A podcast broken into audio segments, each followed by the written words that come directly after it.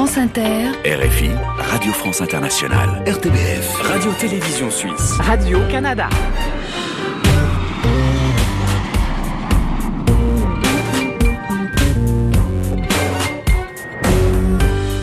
Bonjour à tous, bienvenue dans la librairie francophone estivale, quatrième saison en cet été 2020. Nous allons vous faire voyager avec cette déclinaison de la librairie francophone en explorant les cultures du monde. Aujourd'hui, nous irons en Bretagne pour un entretien exceptionnel avec le prix Nobel Jean-Marie Gustave Leclésio. Au Canada avec Carole Laure et son invité pour notre club francophone. À Istanbul pour un reportage en déambulation dans la ville. Et nous partirons en Chine grâce à l'écrivaine Catherine Cusset.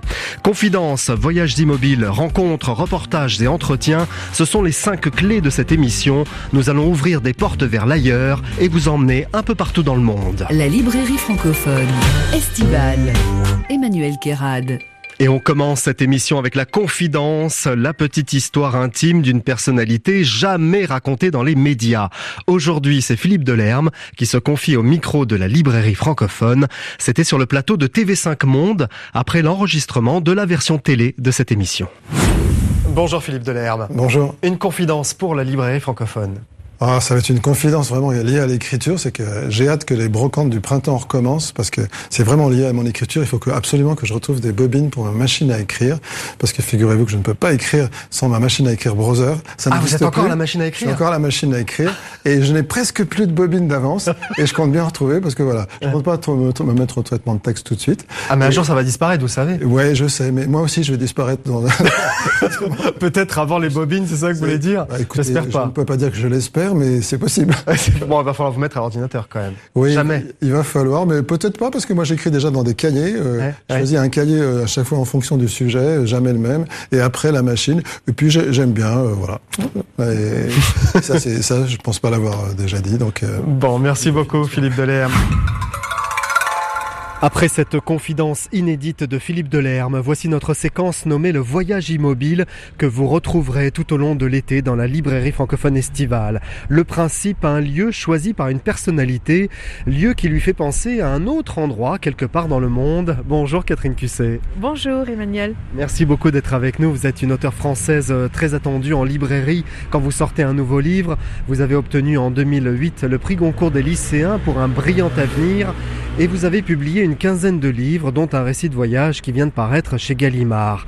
On est au cœur de Paris, pas très loin d'un célèbre parc, et devant nous, un lieu très particulier. Alors vraiment étonnant, on est devant une pagode euh, d'un rouge ocre euh, très beau. On, arrive ici, on a l'impression d'un petit bout de Chine, alors qu'on est à 10 minutes de la place de la Concorde.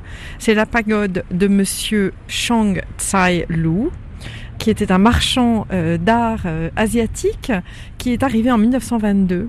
Et il a créé cette galerie à partir d'un immeuble haussmanien, figurez-vous. Ah oui, d'accord, oui, c'est pour ça que c'est haut comme ça. Alors vous voyez, vous prenez un immeuble haussmanien, vous le peignez en rouge, mais un rouge, attention au rouge, hein, il faut un rouge un peu ocre, un, peu, ouais, un, peu, terre, quoi, comme ça. Et puis vous lui mettez à chaque étage euh, des petits toits un peu inclinés, là, euh, qui sont en, quoi, en tuiles. Et puis euh, aux fenêtres, vous mettez, je sais pas comment ça s'appelle, hein, des frises, des, des, ah oui, après. géométriques en bois extrêmement jolis sur chaque fenêtre. Qu'est-ce qui lui donne encore l'air chinois? C'est surtout ces petits toits. Hein, ah bah carrément, oui, on a l'impression vraiment d'être en Chine. Donc on a l'impression d'être en Chine, c'est vraiment euh, stupéfiant à partir d'un immeuble haussmanien en mm. plein Paris. Alors Catherine Cusset, dans votre nouveau livre, vous racontez trois voyages au Népal, au Costa Rica et en Chine. Et vous vous faites passer pour la touriste de base qui n'est jamais contente et qui cherche un mélange d'aventure et de confort, sauf que souvent c'est l'un ou l'autre. Je crois qu'il y a trois formes de voyage. Il y a le voyage quête où on part en général parce qu'on a un questionnement sur soi et, c'est ce qu'on a fait au Népal quand on est parti marcher complètement hors de notre zone de confort. Il faisait un froid glacial et ça a été un voyage absolument magnifique. Et dans mon livre, je raconte ensuite un deuxième voyage qui est un peu le point de départ du livre et qui est un voyage absolument comique dans l'esprit euh, de mon livre Confession d'une radine. Alors là, on trouve une autre euh, Catherine, complètement furieuse, en, quête d'authenticité, hein, de trouver et, de, et aussi peut-être, enfin, de trouver un voyage qui lui convient, un hôtel qui lui convient, un village qui lui convient. Au Costa Rica. au Costa Rica. Et ce voyage est un désastre, un désastre. On a frisé la catastrophe. Et après, vous êtes allé en Chine. Alors, je suis allée en Chine sans ma famille, seule, à l'occasion de la sortie de mon roman L'autre qu'on adorait en chinois. Alors là, vraiment, cette Chine, je peux vous dire tout de suite que cette Chine que j'ai découverte, elle a littéralement aucun rapport avec la pagode de monsieur euh, Chang Tsai-Lu. Justement, imaginons, faisons un exercice, Catherine Cusset, à partir de ce lieu-là, donc on a bien compris que vous pensez à la Chine. Imaginez que vous êtes en Chine, là, en ce moment, on se téléporte en Chine. Où allez-vous? Que voyez-vous? Alors, si je suis à Shanghai, par chance à Shanghai, j'ai énormément marché dans l'ancienne colonie euh, européenne, française. Et là, Shanghai, c'est une ville à taille humaine. Et c'est une ville magnifique. J'ai eu la chance de pouvoir louer un vélo, et je vous dis pas comme c'est une chance, parce que pour pouvoir voyager aujourd'hui en Chine, il faut absolument avoir son téléphone et un compte WeChat. Moi, je suis, j'appartiens au XXe siècle. J'ignorais tout ça. J'avais encore du liquide, des choses, des moyens en fait, de paiement qui n'existent plus.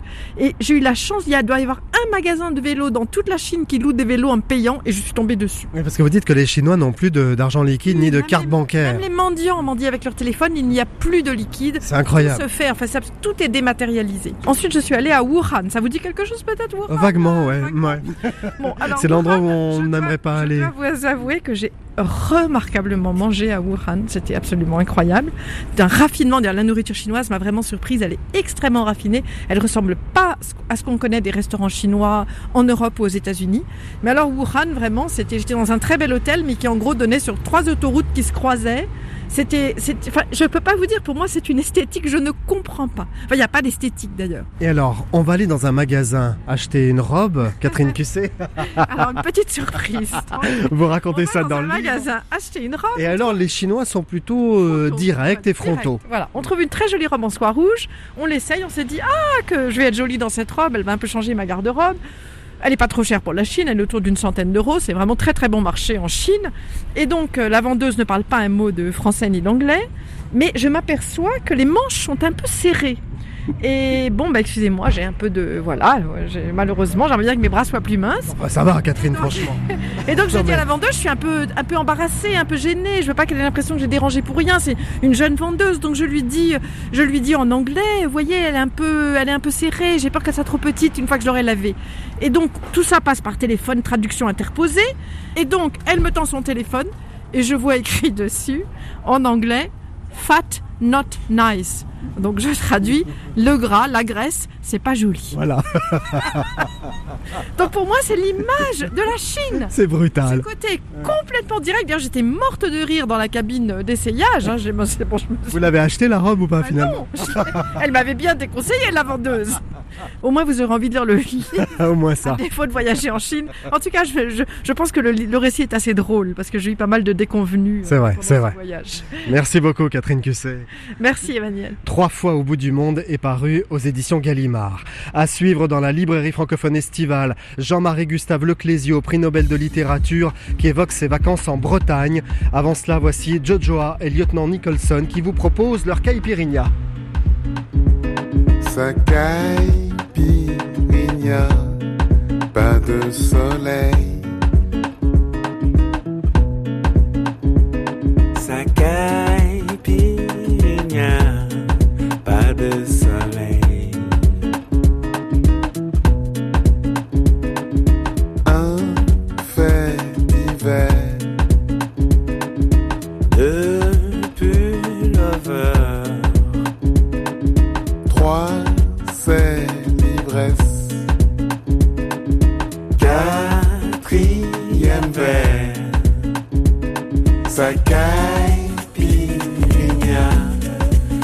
Gilles,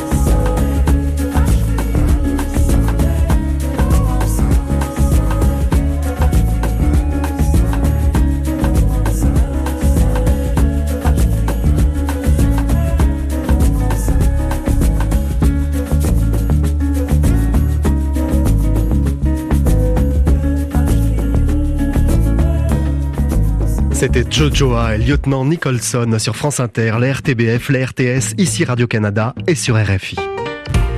La librairie francophone estivale. Emmanuel Kérad.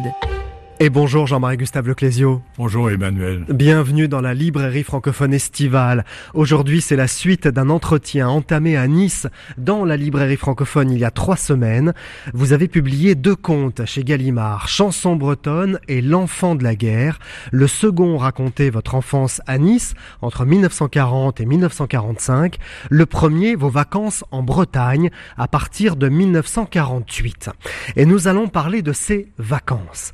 Petit rappel, Jean-Marie, en 45, vous partez en Afrique rejoindre votre père, et en 48, vos parents rentrent en France. Oui, alors l'idée c'était trouver un endroit où s'installer. Mes parents avaient visé pendant un certain temps Saint-Malo. Ils avaient envie d'être plutôt du côté de la Bretagne que dans le sud de la France. Mon père n'aimait pas beaucoup le midi, il trouvait que les gens n'étaient pas très sérieux. Il pensait que pour notre éducation, ce serait mieux d'être en Bretagne. Et nous avons cherché un endroit, mais en réalité, cette recherche s'est transformée en vacances où nous allions régulièrement au même endroit. Cet endroit qui était un petit village euh, de Finistère Sud qui s'appelle Sainte-Marine. C'est ça. Et nous avons passé les étés dans un endroit qui s'appelait Sainte-Marine. Alors c'est le village de votre enfance, en face de Bénodet, séparé par un estuaire. On va faire un petit exercice mental, Jean-Marie Gustave Leclésio. Fermez les yeux. Dites-nous ce que vous voyez quand vous êtes justement à Sainte-Marine. Faites-nous ce voyage immobile. qui se cache les yeux. Oh, je n'ai pas trop de mal à retrouver cela parce que c'est pas de la nostalgie, mais j'ai un très grand attachement pour ces étés bretons. Alors, je vois d'abord, le, je vois d'abord le fleuve parce que c'est c'est là que j'ai passé l'essentiel de ces mois, j'allais dire de ces années de la Bretagne. C'est un fleuve euh, qui coule dans les deux sens. Lorsque la marée monte, l'eau est repoussée vers l'amont. Et euh, lorsque la marée redescend, à ce moment-là, le flot du fleuve se répand dans la mer. Donc, il y a cette sorte de respiration des marées qu'on sent dans le fleuve. Et il y a cette eau surtout cette eau qui est sombre, qui n'est pas jolie, c'est pas une jolie rivière, c'est un fleuve vraiment. Moi, je l'ai comparé à l'Amazone, bien que ce soit ah beaucoup plus petit. Ah oui, largement. je l'ai comparé à l'Amazone parce que quand on était enfant, de dériver sur une pirogue, enfin sur une plate, sur ce fleuve, on avait l'impression qu'il était immense. C'était un contact avec cette Bretagne où se mêlent la mer et, l'intérieur, qui était, je crois, quelque chose d'assez unique on apprend que vous faites euh, de vos copines des souffres-douleurs en les arrosant au bord de l'eau pour les faire crier, vous pouvez rire Jean-Marie, et surtout en leur jetant du sable quand elles étaient assises sur la plage. Oui, oui, j'ai été très cruel, comme tous les enfants. Et euh, bon, c'était un, jeu assez érotique, je pense, en fin de compte. Érotique Oui, oui. Racontez-nous ça. Eh bien, euh, nous étions deux garçons, mon frère et moi, avec des filles du même âge. Jusque là, ok. Et une manière de signifier que nous nous intéressions à elles, mhm. c'était de les agresser, c'était de montrer une agression physique. Et une manière pour elles de répondre à cette agression physique était de la subir. Donc il y avait un jeu, euh, je pense, assez trouble. Hmm. Et je euh, m'en veux beaucoup aujourd'hui parce que c'était de très gentilles filles et il n'y avait pas de raison de se mal conduire. Comme En même temps, vous vous dédouanez parce que vous dites qu'elles devaient y prendre un certain plaisir parce qu'elles revenaient chaque jour. Oui, ben, je crois qu'elles étaient assez euh, intriguées par ces deux. Nous étions là-bas en Bretagne des Parisianaires, eh. des, gens de Paris. Eh. Nous, nous, venions de, du sud de la France, mais nous étions des Parisiens. Et donc nous portions je crois, quelque chose que j'imagine Gauguin a pu sentir euh, à Pont-Aven. Le, prestige du Parisien, le prestige mmh, de mmh. l'étranger qui vient, qui a de l'argent, qui a le pouvoir. Gauguin en, a beaucoup abusé. Un jour, avec votre frère, vous êtes surpris par la marée, Jean-Marie Gustave Leclésio, entouré d'eau sur un banc de sable. Et c'est là que vous apprenez quelque part à nager, à nager vraiment, parce qu'il faut sauver votre peau. Oui, il y avait un livre qu'on donnait à lire aux enfants à l'époque qui s'appelait La Roche aux Mouettes et qui était un livre extrêmement populaire. C'était une éducation qu'on donnait aux enfants. Et nous avons vécu un épisode de la Roche aux Mouettes, c'est-à-dire que le brouillard nous a pris. Nous ne savions plus où était la terre, où était la mer. Et dans la Roche aux Mouettes, un des enfants dit "Écoutez, sonnez les cloches. Dans cette direction-là se trouve la terre." Là, nous n'avons pas entendu les cloches, mais nous avons réussi à sortir eh en nageant dans la mer. Et c'était juste, vraiment? Oui, oui. Ouais, vous avez eu peur? Oui, absolument, oui, oui. Vous avez renagé risqué après notre vie. Donc il fallait nager ou se noyer. Et vous avez renagé après sans problème Après j'ai nagé sans problème tout le restant de ma vie. Mais vous n'avez pas peur de l'eau Non, jamais. De la mer, jamais, non. Et à marée basse, vous le dites, hein, l'humain n'est pas chez lui. On est dans le monde des poulpes et des poissons. Et vous vous faites un copain d'ailleurs un peu particulier, un poulpe qui fait connaissance avec votre corps, avec ses tentacules. Oui, oui, oui, c'est une anecdote tout à fait vraie. Je mettais mes pieds dans une flaque d'eau, mais assez loin au large, lorsque la mer était complètement retirée, et un poulpe qui ne connaissait pas lui les humains, comme un extraterrestre viendrait faire connaissance des humains, euh, lancer ses tentacules qui passaient autour de mon pied, me caressaient. Et presque tous les jours, j'allais rendre visite au, poulpe. Et j'avais pris une telle affection pour ce poulpe que je refusais de dire où il était. J'avais caché la flaque où il se trouvait. Et il était toujours au même endroit. Oui, il était toujours dans la même flaque. Et vous l'avez jamais vu en sortie de l'eau Non, vu que ses, ses tentacules. Et lui, il n'a vu de moi que mon pied.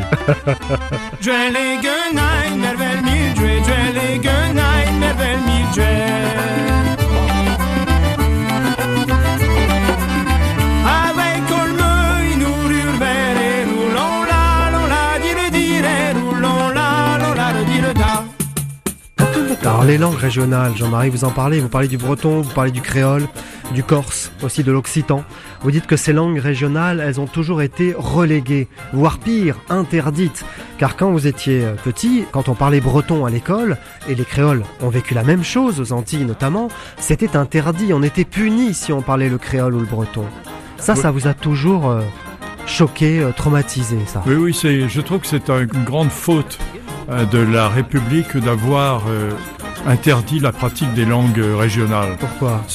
Parce que je pense que ces langues régionales apportaient quelque chose. Alors bon, je serais plutôt du côté de ceux qui défendaient l'union des régions plutôt que la République jacobine. Mais bon, ça ce sont des vieilles histoires. Mais je pense que l'absence de la langue bretonne, c'est quelque chose qui va manquer à l'avenir de la Bretagne. Alors aujourd'hui, on essaye de retrouver les usages des langues régionales, on essaye de favoriser l'enseignement de la langue, mais c'est très difficile de reprendre quelque chose qui a été coupé, qui a été mutilé. Mmh. Et la langue bretonne qu'on enseigne dans les écoles d'Iwan, dans les écoles de, euh, où on apprend euh, justement le bilinguisme, c'est pas la langue bretonne d'autrefois, c'est une langue nouvelle. Mmh. Alors moi je ne suis pas un passéiste, je pense que c'est mieux d'apprendre la langue bretonne moderne que de ne rien apprendre du tout. Je pense que c'est bien de favoriser la résurrection des langues régionales. Vous rendez hommage aux agriculteurs dans ce livre, Jean-Marie Gustave Leclésio. Ce sont les agriculteurs qui ont préservé la Bretagne et qui ont fait en sorte qu'elle reste plus ou moins intacte. Oui, ce sont des agriculteurs qui ont maintenu les franges sauvages euh, de la Bretagne, c'est-à-dire le bord de mer, ou bien les talus, les réserves de bois. Ce sont eux qui ont décidé à un certain point d'arrêter la tentation du regroupement des champs, d'avoir des trop grands champs de la même façon, ils se sont opposés à la trop grande modernisation. Ils ont accepté les outils agricoles, mais ils ont gardé un certain rythme de vie, euh, une certaine euh, lenteur dans la vie qui appartient à ce monde-là. Par exemple, un agriculteur breton que je connais, qui est jeune, qui a votre âge, euh, lorsqu'il a terminé ses tâches dans la ferme, il revêt une combinaison en néoprène il met un masque et il va faire de la pêche sous-marine. Donc euh, il a une autre activité. Il a un moment où il est en contact avec la mer, en contact avec le, Ça reste euh, la nature. Et ses parents sont assez étonnés, mais ils reconnaissent la valeur, surtout qu'il ramène des araignées de mer et des en plus, c'est bon.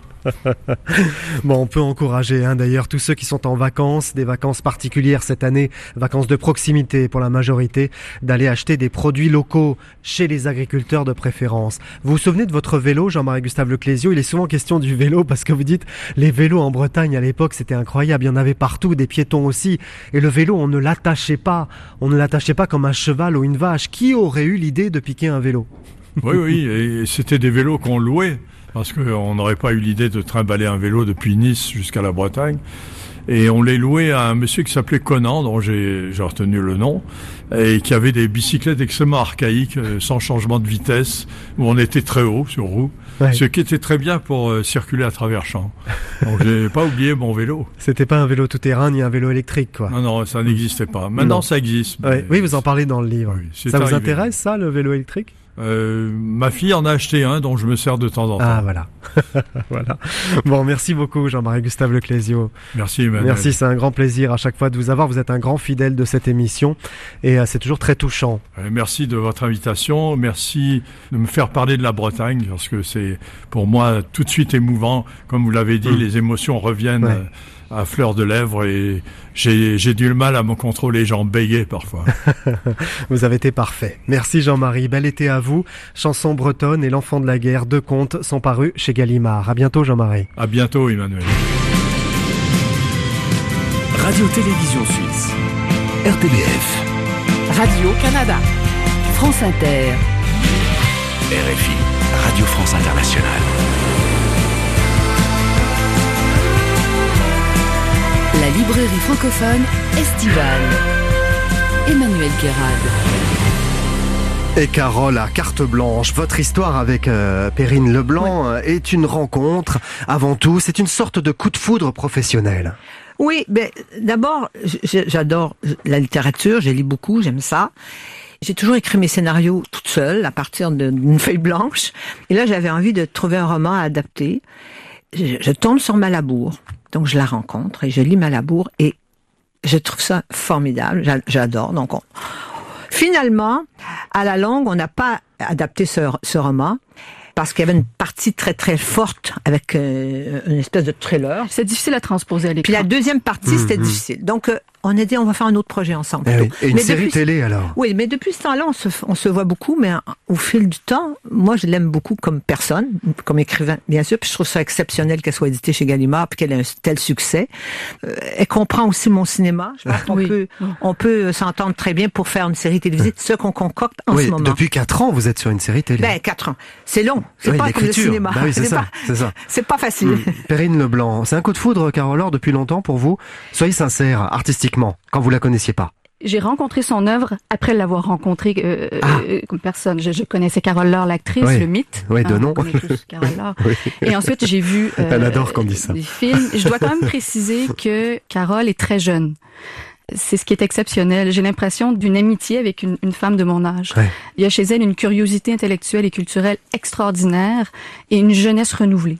C'est vrai. Vraiment fascinant. Alors dans cette petite ville, Malabour, il y a des meurtres.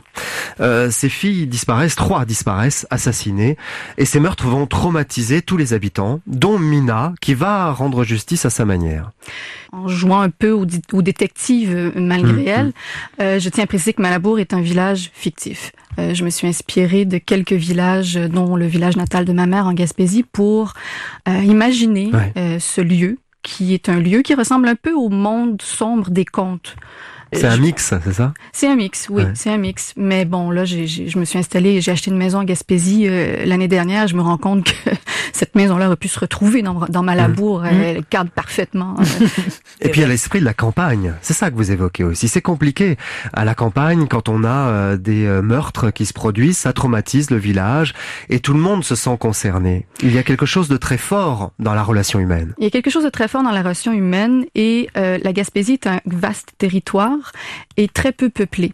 Alors, euh, les gens se regroupent en petits villages, petites communautés, et ça crée une dynamique, mmh. forcément. Donc oui, s'il y a un meurtre et trois jeunes femmes qui disparaissent, bah, évidemment, le, drame va bouleverser la vie de tout le village. Mmh. Carole Laure, vous avez passé votre enfance à la campagne, vous aussi? À Shawinigan. Une petite ville, oui, Shawinigan, au bord de Saint-Maurice. Oui, en Mauricie. En Mauricie. Euh, puis je vivais sur la deuxième rue, la première étant carrément au bord de, l'eau. Donc j'ai toujours vécu au bord de l'eau. Autour de Shawinigan, il y a plein de lacs. Donc c'était toujours ça. L'été, c'était au bord du lac. Puis le reste du temps, quand j'allais à l'école, c'est au bord de la rivière. Ça change d'être au bord de l'eau? Ça change l'identité? Ça fait qu'on a besoin toute sa vie après d'être proche de l'eau. Eh moi, je sais qu'aujourd'hui, euh, je vis à Montréal, mais je... Tu es tout frais s'il n'y avait pas cette Ah, j'ai tout frais, j'étais toujours juste à Montréal, mm. donc je suis dans les Laurentides au bord d'un lac. Et c'est très, très important. Je sais pas, j'ai besoin d'aller sur l'eau. J'ai mm. besoin. Ah, je suis pas une fille de mer, je connais pas la mer. Perrine connaît la mer, mais moi, non. Tu viendras me voir. Oui, c'est ça. mais euh, j'aime beaucoup, beaucoup être sur l'eau. Je vais en canoë tout l'été. J'aime ça. Un canoë sur un lac où il n'y a pas de de bateaux à moteur. C'est, c'est, je vois des animaux tout partout. Il faut que t'enjambes des, des, des, des, barrages. de castors. oui.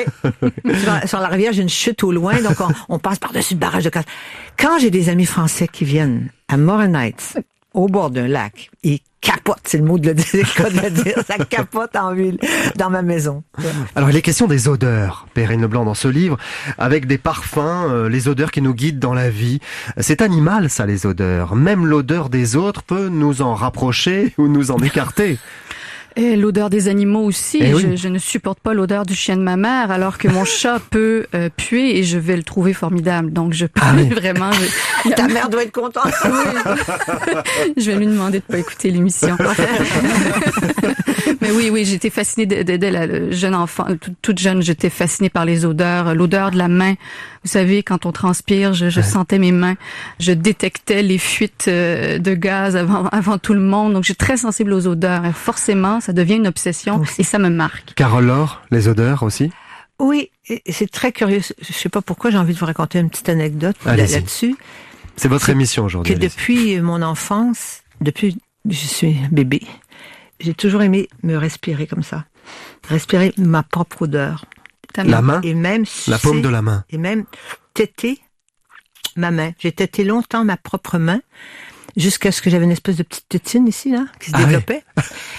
et euh, un jour, j'ai rencontré, j'ai rencontré au cours de ma carrière beaucoup d'écrivains et des psychologues, des psychiatres, et j'ai rencontré euh, un psychiatre qui me dit euh, "T'as pas connu ta mère? T'as été séparé de ta mère à la naissance." Et c'est typique des enfants qui sont séparés de la, à la naissance vous de la été mère. Adopté, hein. Hmm. Oui, mais c'est à la naissance, donc c'est sûr que si j'étais arrachée tout de suite à la mère, je fais ça encore aujourd'hui quand je suis angoissée. Je retrouve, je sais pas pourquoi, j'ai cette manie. C'est du réconfort. C'est du réconfort. Il m'a expliqué que et et ma mère adoptive me ressemblait pas du tout. Elle était ronde avec des taches de rousseur, des yeux bleus, puis elle portait des robes à fleurs. D'ailleurs, je mets toujours des robes à fleurs dans mes films aux femmes. Elle avait, d'ailleurs, je passe mal là. Elle avait pas de manches, mais elle avait des gros bras potelés et rousse, avec des taches de rousseur. Et je, elle me laissait faire. Je m'assoyais à côté d'elle et je tétais son bras parce que j'aimais son odeur. Donc l'odeur, pour moi, marche avec mère. Oui, et c'est une question d'identité aussi. Oui, oui. Comment vous l'avez construite votre identité, Carole, Laure, dans le monde professionnel? Tout le monde dit que vous êtes complètement indépendante, que vous avez fait des choix très personnels, mm. que vous ne vous êtes laissé influencer par personne, et c'est vrai, que ce soit dans la musique, mm. au cinéma mm. ou ailleurs, à chaque fois, vous avez fait ce que vous avez voulu faire. La musique, on a dit, mais pourquoi elle continue pas, la musique? C'est vrai, pourquoi vous n'avez pas continué? J'ai trop tourné j'étais pas euh, je trouvais pas que j'étais une grande chanteuse mais j'aimais ah, hein. j'aimais beaucoup la musique mais ça vendait ça ça a vendu beaucoup. Donc j'ai tourné partout dans le monde puis ça m'a fatiguée parce que j'aime ma famille j'aimais mes enfants je voulais pas être partie tout le temps. Mais là il se pourrait bien que Lewis et moi on fasse une dernière fois après tant d'années on retourne sur scène tous les deux avec des extraits de tous nos albums parce que Louis a fait un selected songs et euh, ces selected songs ont marché. Peut-être que tout le monde nous pousse à faire ça. Eh Peut-être que je vais finir par le faire. et tu changes, cavalière de rechange, t'entends pas passer l'ange, les yeux bandés. Mais n'oublie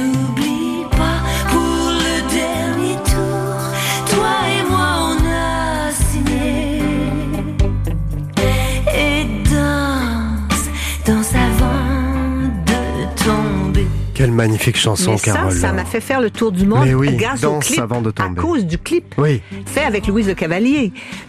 C'était de la danse contemporaine. Moi, j'étais une fan totale de Louise Le Cavalier. J'étais presque trop amoureuse d'elle. J'allais la voir partout, tout le temps, tout le temps, tout le temps. Louise, c'était un, choc, un choc artistique pour moi. Et euh, elle avait accepté de faire un clip qui était complètement contradictoire avec le thème de la chanson c'est ça fait le tour du monde. Oui, et on le voit le clip sur internet, si on veut le voir, il est magnifique. Mais à cause de ça, c'est pour ça que j'ai tourné partout. Aussi. Et vous chantez magnifiquement bien sur cette chanson. Bon, je sais pas. Mais c'est sublime, ça procure une émotion incroyable, Carole, je vous assure. Mais je la rechanterai en spectacle. bah voilà, allez, faisons ça. C'est la sincérité qui vous a guidé tout le temps. Oui, ben la sincérité dans tout je marchais toujours par désir. Faut que je sois en état de désir. Et je n'aime jamais regarder en arrière. J'aime pas. Euh, hmm. J'étais attirée par les sujets des films que je tournais. J'étais pas attirée par mon rôle. J'étais pas une actrice qui se regardait. J'étais attirée par la technique. Faut dire que j'avais été à la bonne école avec Gilles Carle au départ. J'ai fait huit ou neuf longs métrages avec Gilles Carle. J'étais très jeune. Et lui m'a tout enseigné. J'ai appris la technique, j'ai appris à avoir des yeux, des caméras dans les yeux. J'étais fascinée par tout sujet d'auteur, parce qu'on m'offrait aussi tout cinéma commercial. D'être la vedette de ceci, de cela. De, de, vous avez refusé beaucoup de choses. Hein. J'ai énormément mmh. refusé parce que. Mais vous regrettez aujourd'hui ou pas J'aimais mieux faire un premier film, essayer ceci. Vous regrettez Pas du tout. Je regrette pas et j'aime réaliser maintenant. Je vais faire certainement encore un cinquième film. J'aime faire ce que j'ai envie de faire, mais je regarde pas en arrière. Il y a beaucoup d'acteurs, d'actrices, de, mmh, de, réalisateurs de, de, de, qui regardent leur œuvre. Moi, ça m'intéresse pas. Mais vous auriez pu faire beaucoup plus de choses. C'est ça que je veux dire. Mais ben, je tournais beaucoup. C'est que vous, vous manquez au public, Carole. Là, c'est parce que je suis cachée derrière la caméra. Eh oui. Mais j'ai travaillé beaucoup. J'ai fait ben quatre longs métrages. Eh oui, quand même. Qui étaient sélectionnés à Cannes les deux premiers, avec Locarno. J'ai fait de la promotion des films dans les pays. On dit on vous voit plus comme actrice. Mais oui, mais je suis derrière. Je, je peux pas produire, écrire un scénario, pour réaliser, peut être devant. Bon, en tout cas, vous êtes d'une simplicité incroyable et d'une grande générosité. Ah Perrine Leblanc a raison, vous êtes d'une jeunesse éternelle. Moi, chaque fois que je vous vois, vous rajeunissez, Carole. Je sais pas ce qui se passe. Ah, c'est incroyable. J'ai une bonne hérédité. bon, merci beaucoup à toutes les deux. Vous allez bien sûr rester avec nous jusqu'à la fin de l'émission. Perrine Leblanc Malabour est publié aux éditions Gallimard, on l'a dit, en poche chez Folio. Pour l'été, c'est parfait. Un petit livre de poche comme ça.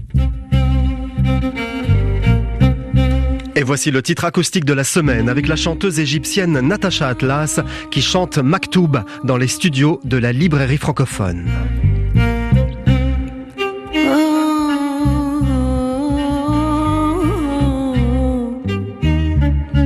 مش فاهمين حاجة أي حاجة ولا حاجة مش لاقيين حاجة من بالأفندي ولا حاجة مش شايفين حاجة في الليلة دي ورينا حاجة. مش عاوزين حاجة في الدنيا.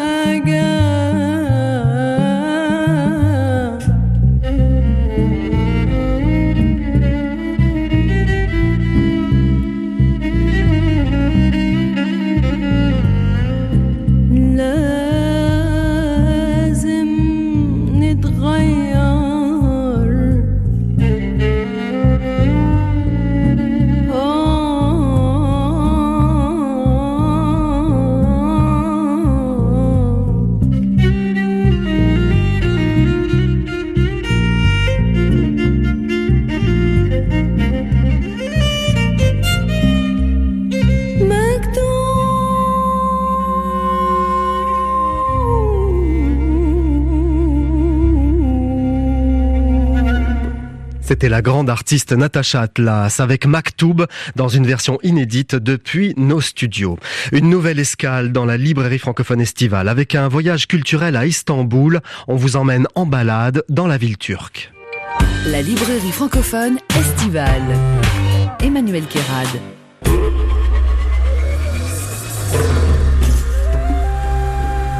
Cassim Zoto, euh, hôtelier. Nous nous trouvons euh, sur la terrasse de l'Armada face à la mer, le Bosphore qui est juste devant nous avec euh, la rive asiatique aussi d'Istanbul de l'autre côté et devant nous juste derrière puisque la terrasse est à 360 degrés, nous avons la mosquée bleue et le musée de Sainte-Sophie, ancienne église, la cohabitation finalement de deux religions. Bonsoir Cassim Zoto.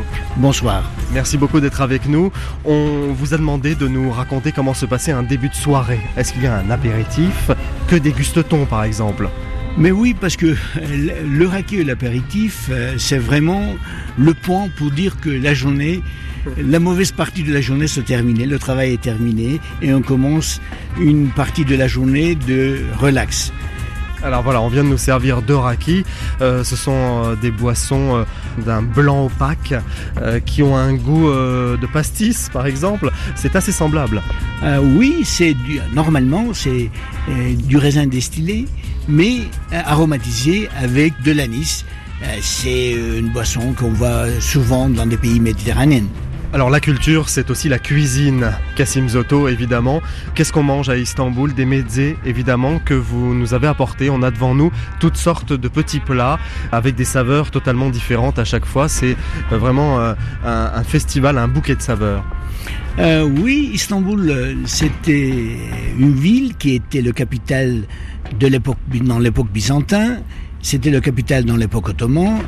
Et c'est pour ça que c'est une ville qu'il a ramassé un petit peu les meilleurs de toutes les régions de l'Asie mineure. C'est un mélange d'une cuisine arménienne, grecque, safarade et turque, euh, mais le best de tous les mélanges. Alors, expliquez-nous ce que nous avons là. Mais écoutez, ça c'est un petit exemple. Le principal, c'est le fromage blanc, c'est une sorte de feta.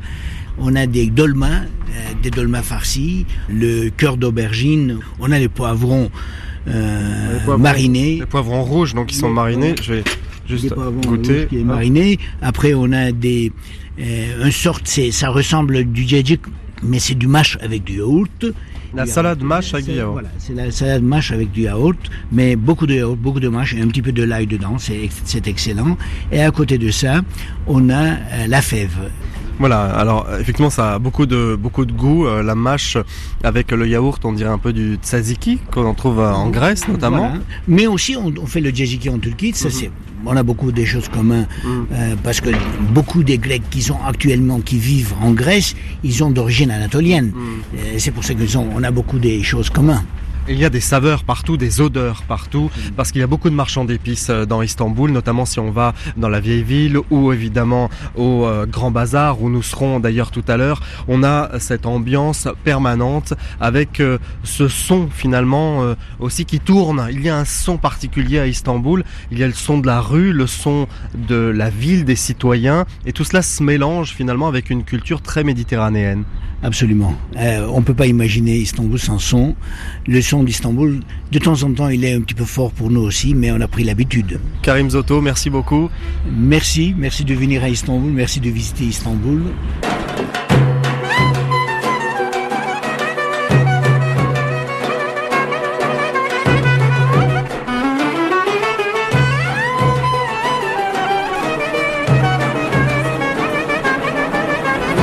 Sommes dans un quartier très populaire d'Istanbul, un lieu immense où l'on trouve euh, toutes les saveurs, tous les artisanats et toutes les cultures de la Turquie. Bonjour Florence Elbron, Haute Guggen. Bonjour. Merci beaucoup de nous recevoir ici. Euh, nous sommes donc au Grand Bazar. Vous êtes euh, conseiller consulaire, vous avez représenté les Français ici à Istanbul, vous y vivez depuis 30 ans dans cette ville et vous avez un magasin de tapis turcs ici au Grand Bazar car on trouve absolument de tout. Tout à fait. C'est 4000 boutiques dans un seul lieu, le bazar euh, couvert, donc euh, réparti sur euh, à peu près 70 rues, fermé la nuit à 7 heures par 18 portes. Donc c'est le plus grand centre commercial du monde, on pourrait dire. Depuis une dizaine d'années, une quinzaine d'années, les Turcs redécouvrent le bazar et donc font un petit tour et continuent à faire leurs achats un petit peu particulier. Euh. C'est un lieu convivial avant toute chose. Même si effectivement on passe devant des, boutiques où on a des diamants, enfin une vitrine où c'est incroyable parce qu'il y a des diamants partout dans cette vitrine. Juste à côté, on a une vitrine avec de l'or incroyable. Et puis Juste en face, on peut avoir un magasin de t-shirts. Tout à fait. Je veux dire, les, les Turcs sont très commerçants, donc en fait, ils vont, dès qu'ils voient qu'il y a un produit qui marche, ils ferment pas la Ils boutique. changent. Ils changent. Ils changent. Donc voilà, alors là, on un- monte euh, quelques marches et on se retrouve euh, dans un espace euh, plus ouvert. Donc c'est un Han, c'est à mon avis le plus joli Han du Grand Bazar, qui a été euh, gardé en l'état, donc en gardant le- l'arbre, la fontaine, les pavés euh, inégaux. Une identité très forte avec effectivement des pavés énormes.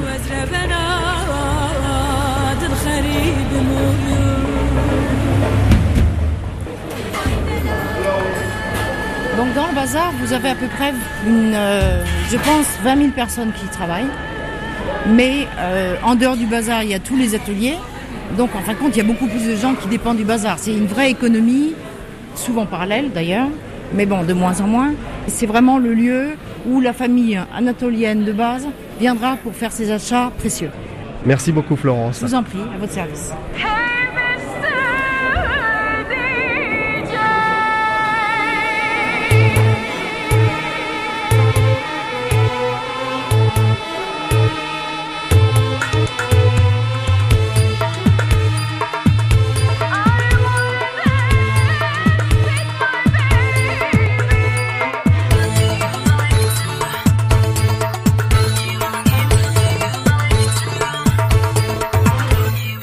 Arrive euh, autour euh, de Galata avec un grand économiste et politologue euh, turc. Bonsoir Cengiz Akhtar. Bonsoir. Merci beaucoup de nous accueillir ici au pied de la tour de Galata. La tour de Galata qui est un symbole pour la ville, un monument aussi euh, qui domine car tout en haut on peut voir la totalité d'Istanbul. C'est ce que nous allons faire d'ailleurs dans quelques instants. C'est- un des plus vieux quartiers de, la ville quand même. Donc c'est un endroit privilégié, c'est le cœur de la ville. C'est au bord de l'eau, euh, la, tour domine euh, le Bosphore et, la mer de Marmara.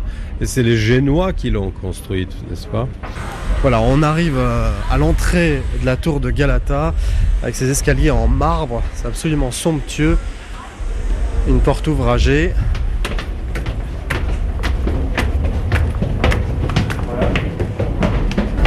Voilà, on arrive avec un- une toute petite corniche. C'est très étroit, c'est très haut. Il y a beaucoup de vent. Faut pas avoir le vertige. hein. Voilà, un des lieux euh, culturellement importants ici à Istanbul, euh, puisque euh, à partir de ce monument, monument historique, on se retrouve, comme vous le disiez, Cengiz Akhtar, face à la mer. Plus que la mer même, puisque euh, juste en face, évidemment, nous avons le continent asiatique. On parlait de la ville euh, cosmopolite, on parlait de, de la mégapole. À Istanbul aujourd'hui, c'est une, c'est une ville euh, surpeuplée. Istanbul, c'est une ville intéressante, euh, Cengiz Akhtar, parce que sur le plan euh, de l'architecture, sur le plan géographique, euh, il faut savoir que cette ville est la seule du monde à se trouver à cheval sur deux continents. Ces deux parties sont reliées par un pont que l'on voit d'ailleurs qui est tout au fond.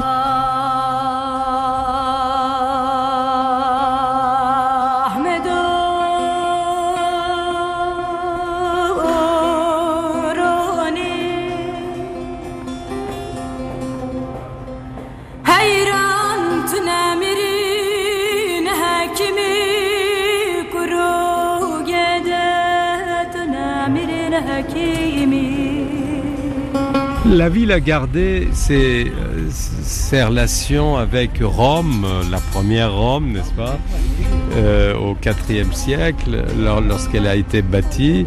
Mais euh, très vite, elle a, elle a re- repris le dessus, n'est-ce pas, et, et elle a brillé. Elle a, brillé- elle a brillé. c'est, devenu l'empire, euh, le- l'empire romain d'Orient. Donc, euh, Mais souvent de différentes influences, parce que vous le dites effectivement, l'Empire romain qui s'octroie cette ville, ensuite effectivement l'influence de l'Asie, l'influence de l'Orient, l'influence de l'Occident, ce fameux débat avec l'Europe, faut-il faire entrer la Turquie dans l'Europe? Donc vraiment c'est une ville au confluent, au croisement de toutes les cultures du monde.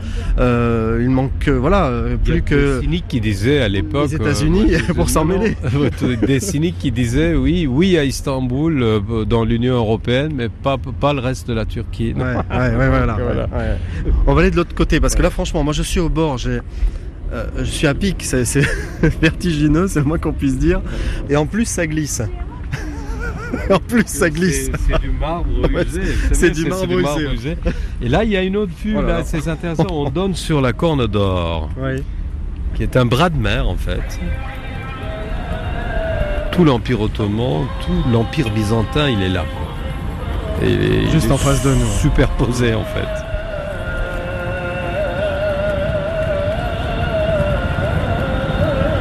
Merci beaucoup euh, Jengiz, merci infiniment. Et je vous souhaite un bel été ici à Istanbul. à vous aussi un bel été, merci.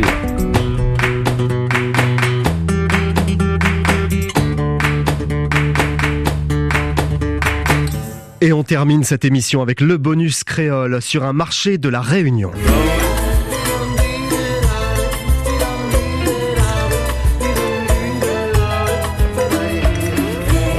La librairie francophone estivale.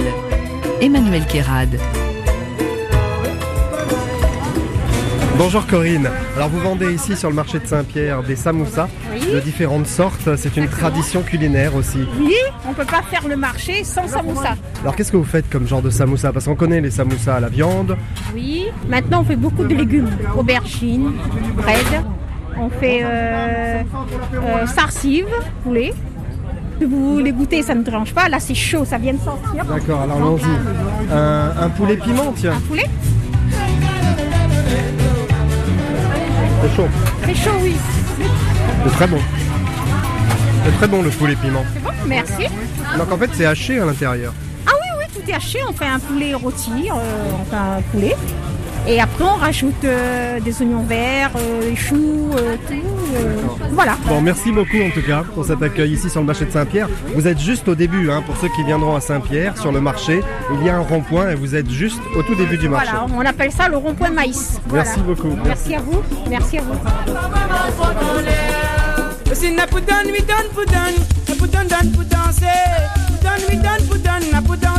danse ensemble. Si donne, danse, donne. Si donne, danse, donne, danse, donne. La vous la danse ensemble. Et c'est la fin de cette édition. Je vous retrouve sur Facebook, Twitter et Instagram pour communiquer avec vous. À la rédaction Jean-Philippe Verret de France Inter avec les équipes de la RTBF, de Radio-Canada, de la RTS et de RFI. Cyril Pascal avec Anne-Laure Cochet à la réalisation. Thierry Dupin à la prog musicale.